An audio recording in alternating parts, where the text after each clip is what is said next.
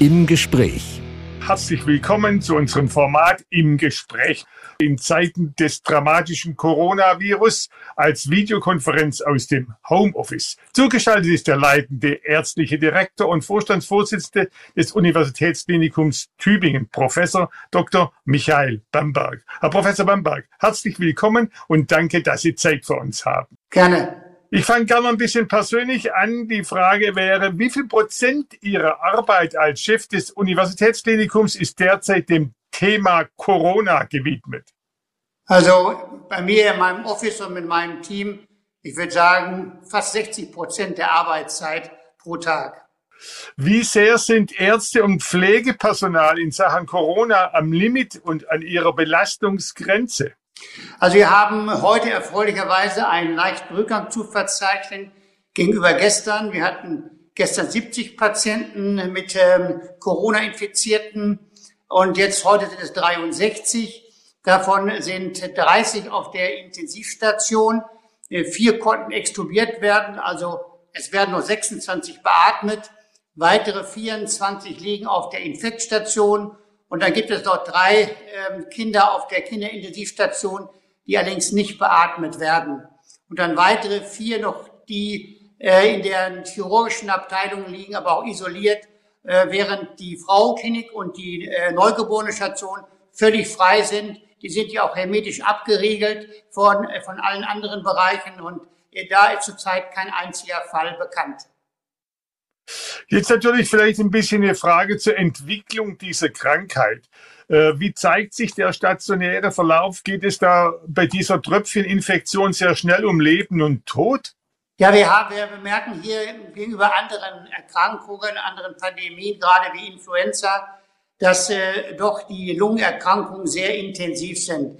Die Patienten, die beatmet werden, brauchen meist 12 bis 14 Tage Beatmung, also deutlich länger als äh, andere äh, Epidemien bisher. Und insofern äh, sind auch nicht wenige dabei, die eben diese schwierige Phase nicht überstehen und dann leider aufgrund auch ihrer Vorerkrankungen, sei es Lungenerkrankungen oder Herzerkrankungen, dann versterben. Kann man sagen, bezüglich der Altersstruktur der Patienten, je älter, umso dramatischer? Nein, das kann man nicht sagen. Wir haben ähm, insgesamt etwa ähm, 85 Prozent der Patienten sind äh, über 70 Jahre alt, insgesamt der Infizierten. Und das mittlere Alter der Verstorbenen liegt bei 81 Jahren.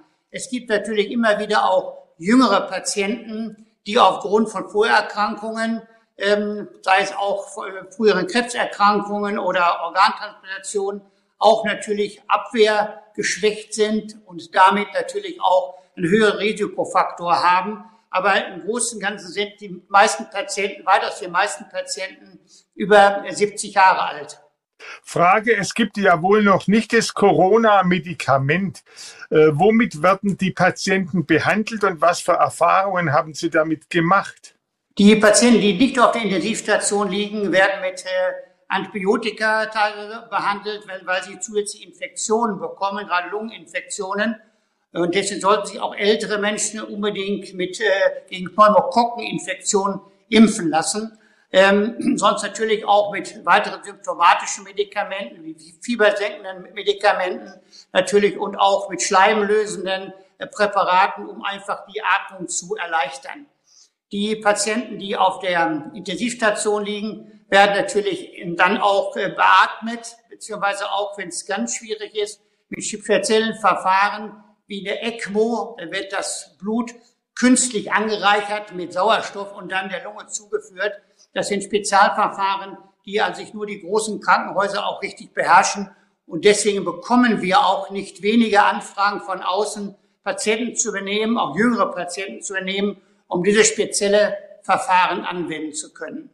Wo befinden wir uns eigentlich, was diesen Corona-Ausnahmezustand betrifft? Kurz vor der Halbzeit ist der Höhepunkt noch nicht erreicht und somit noch kein Ende in Sicht?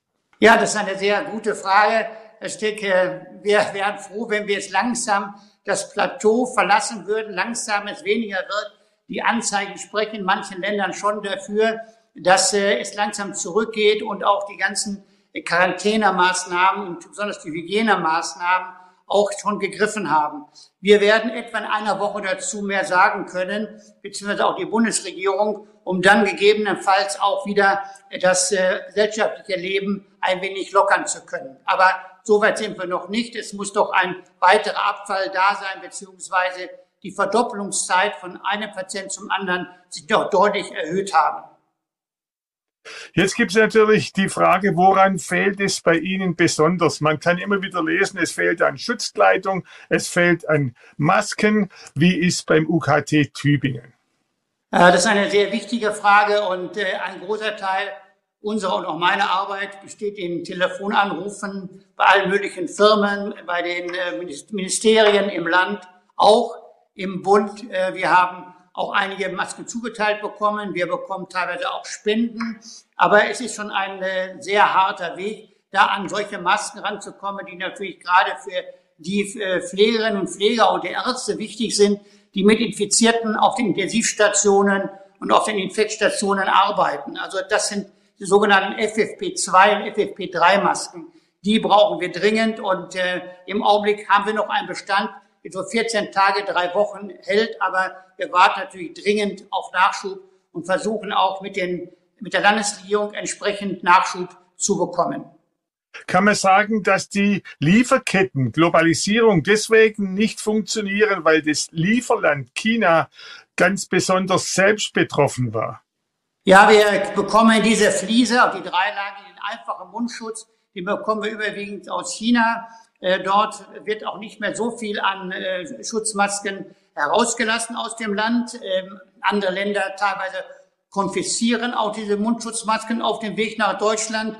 Aber wir haben mit der Bundesregierung auch erreichen können, mit den Ministerien, dass dort auch jetzt die Frachtkapazität bei der Lufthansa Cargo zum Beispiel deutlich erhöht wird und die Kapazität für diese Masken, wir brauchen ja Millionen, ja, äh, fast täglich, die deutlich erhöht wird und wir in den nächsten Wochen und Monaten gut ausgerüstet sein werden.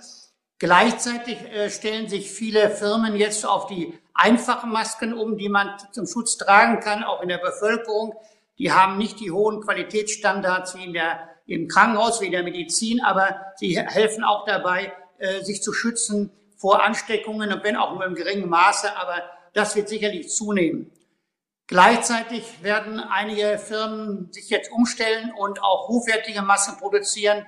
Nur bis diese Fabrikation angelaufen ist, mit der höherer Stückzahl werden wir noch einige Wochen brauchen. Insofern kämpfen wir, wie gesagt, jeden Tag auch um diese Masken, denn wir müssen ja auch unsere Partner hier des Paul-Lechler-Krankenhaus, die ja auch Patienten von uns abgenommen haben und über 20 infizierte Patienten betreuen oder auch die berufsgenossenschaftliche Klinik, die haben sechs bearbeitete Patienten von uns übernommen. Auch die versuchen wir mit zu betreuen mit Schutzkitteln und den verschiedenen Maskentypen. Problem Tests. Man kann immer wieder hören, die Testerei scheint ein großes Problem zu sein. Stimmt es, dass einfach zu wenige Menschen getestet werden können, weil die Testkapazitäten nicht ausreichen? Die Testkapazität ist natürlich bei weitem noch nicht ausreichend. Ähm, es wird jetzt versucht, mit auch Schnelltests, die aber noch nicht etabliert sind, wo man nicht fünf bis sechs Stunden warten muss, sondern innerhalb von 45 Minuten die Antwort bekommt. Das wird zurzeit äh, etabliert in, in einigen Labors in Deutschland. Wir hoffen, dass wir das auch bald hinbekommen. In den USA ist es auch äh, zertifiziert worden, sodass wir hoffen, dass wir das auch bei uns bald umsetzen können. Aber wir haben zu wenig Teströhrchen. Auch das ist ein Problem und insofern äh, müssen wir da auch sorgsam umgehen mit diesen äh, Teströhrchen, auch wenn wir natürlich möglichst viele untersuchen wollen, um festzustellen, ob sie betroffen sind, ja, nein, sie dann zu isolieren oder beziehungsweise, wenn sie gesund sind, weiterarbeiten zu lassen. Hoffnungen werden gesetzt. Es gibt das Corona-Medikament noch nicht, haben wir gesagt. Hoffnungen werden gesetzt auf die Antikörper. Warum ist das Immunisieren gegen das Coronavirus mit Antikörpern der Genesenen so schwierig? Gibt es da keine Antikörpertestverfahren? Ja, es gibt verschiedene Möglichkeiten, um äh, dieser Krankheit äh, zu begegnen. Eine sind natürlich die Impfungen. Da arbeitet man fieberhaft dran und verschiedenen Bereichen, auch in Tübingen hier bei der Firma CureVac soll solch ein Impfstoff entwickelt werden. Auch, auch mit Antikörpern versucht man dort sozusagen diesem Virus äh, entgegenzukommen und beziehungsweise ihn zu zerstören. All das sind Dinge, die noch nicht äh, so weit gediehen sind, dass sie einsatzfähig sind. Und da werden wir auch noch einige Wochen brauchen. Aber wir fangen nächste Woche mit einer Studie in Tübingen an, mit dem äh, Malariamittel Chloroquin, das nach Aussagen äh, aus China oder anderen Ländern doch einen gewissen Effekt haben soll, gerade in Phasen, wenn die Krankheit erst beginnt und die Viruslast noch nicht so hoch ist. Und dabei werden wir zusammen hier mit dem Landratsamt, also dem Gesundheitsamt und auch mit äh, Frau Federle und den Beteiligten hier im Oberbürgermeister auch nächste Woche mit dieser Studie beginnen. Erst bei älteren Patienten und hinter bei jüngeren Patienten. Aber die, die noch nicht im Krankenhaus sind, sondern zu Hause in Quarantäne, weil wir möglichst früh diese Viruslast äh, vermindern wollen, damit ein stationärer Aufenthalt möglichst vermieden wird. Jetzt natürlich, äh, wie geht es eigentlich den Geheilten? Da hört man auch unterschiedliches, dass die beispielsweise nachher ja mit bleibenden Lungenschäden zu rechnen hätten. Wie ist da Ihre Einschätzung?